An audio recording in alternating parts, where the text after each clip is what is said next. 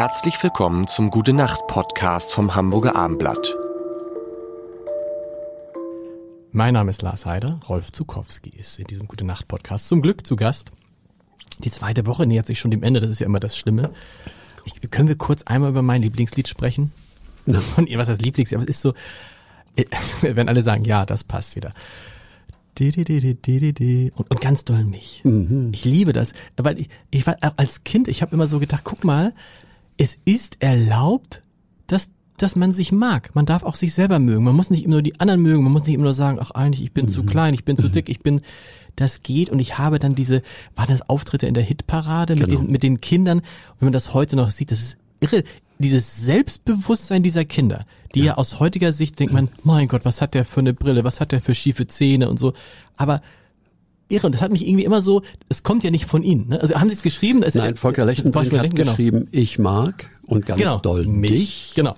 Und ich habe auf der Fahrt nach Düsseldorf, wo ich eine Sendung für Radio Luxemburg hatte, die hieß Moment mal jeden Montag, mhm. da habe ich immer über aktuelle Songs und aus der Sicht der Kinder über diese Songs gesprochen. Und dieses Lied musste ich unbedingt für die Kinder umändern. Mhm. Ich habe gesagt, ein Kind würde das vielleicht gerne auch mal von sich selber sagen mhm. und ganz doll mich.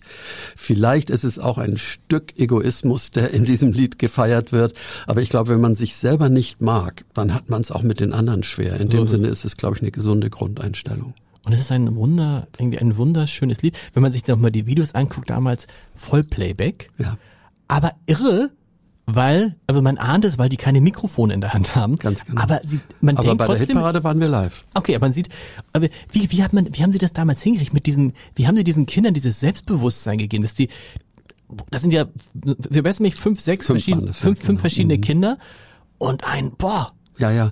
Also wir waren naiv genug. Ich war naiv genug, es zu wagen, weil auch das gesprochene Synchron. Genau. War. Und das ist eigentlich verrückt. Das kann man eigentlich mit Kindern nicht. Genau. Ein, ein, einer, einer sagt, ich kann nicht singen. Genau. Deshalb Julian, ich der jetzt, übrigens genau. jetzt Filmkomponist geworden okay. ist, ein ganz hervorragender Komponist, Julian Maas. Ähm, wir haben in unserem Ferienhaus äh, hinter der Elbe in der Hasseldorfer Marsch ganz, ganz lange geprobt und ja. beim Singen immer irgendwas gemacht.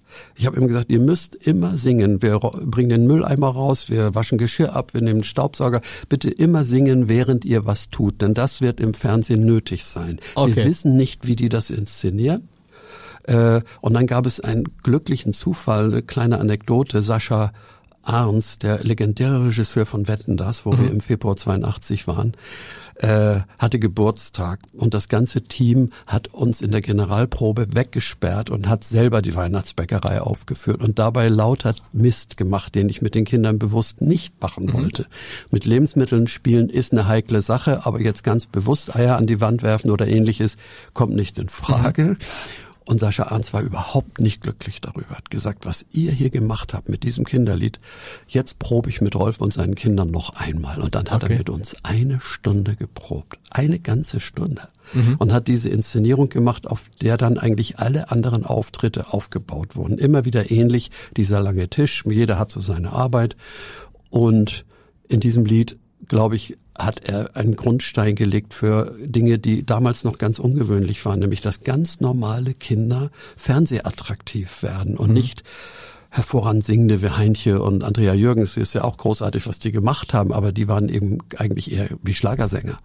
Und unsere Kinder waren wie, wie ganz normale Kinder von der Straße. Total. Und hat auch Frank Elsner übrigens so angesagt, der, der sammelt sich da immer ein paar Kinder von der Straße. Ganz, ganz so war es nicht. Aber ich möchte, jetzt, Entschuldigung, ich möchte zu dem Lied noch eine Sache ja. sagen, die wirklich mir auch ganz am Herz liegt. In diesem Lied geht es am Ende um Negerküsse. Und ich sage das Wort jetzt mal ganz bewusst, weil man sonst nicht versteht, was ich meine. Ich kann auch Endküsse sagen. Weitere Podcasts Und vom Hamburger ja Abendblatt finden Sie auf abendblatt.de slash Podcast. Berg davon als genau. Dankeschön genau. gebracht in der Szene. Und man kriegt in einem Lied, das mal veröffentlicht ist, sowas nicht raus. Man kann Bücher umschreiben, finde ich auch fragwürdig, aber man kann so ein Lied nicht zurückziehen. Das ist dann nun mal da. Und in dem historischen Kontext gibt es auch die Möglichkeit, mit den Kindern darüber zu reden, warum wir das heute so bestimmt nicht mehr ausdrücken mhm. würden. Mhm. Im Radio ist das schwierig und dieser Sender Radio Teddy, der jetzt ja auch in Hamburg erfahren wird, hat mich darauf aufmerksam gemacht, dass sie das Lied deswegen nicht mehr spielen können, denn sie würden ja heute sich quasi damit identifizieren. Das können sie aber nicht. Und darum haben wir jetzt eine Kürzung des Liedes besprochen. Alle beteiligten Kinder waren einverstanden, die sind ja längst erwachsen. Ja. Und es gibt jetzt eine Kurzversion, die ist immer noch gut drei Minuten lang, völlig normal fürs Radio, wo diese Strophe fehlt. Und die habe ich an alle Rundfunksender geschickt, habe ja. gesagt, wenn ihr das Lied weiter senden wollt, vielleicht dann doch ohne diese Schaumkussstrophe. ähm, aber auf der anderen Seite finde ich, man sollte mit den Kindern über diese Problematik reden, dass Sprache sich wandelt, dass man gewisse Dinge so nicht mehr sagt und dass da Leute gekränkt oder diskriminiert sein könnten. Gute Nacht.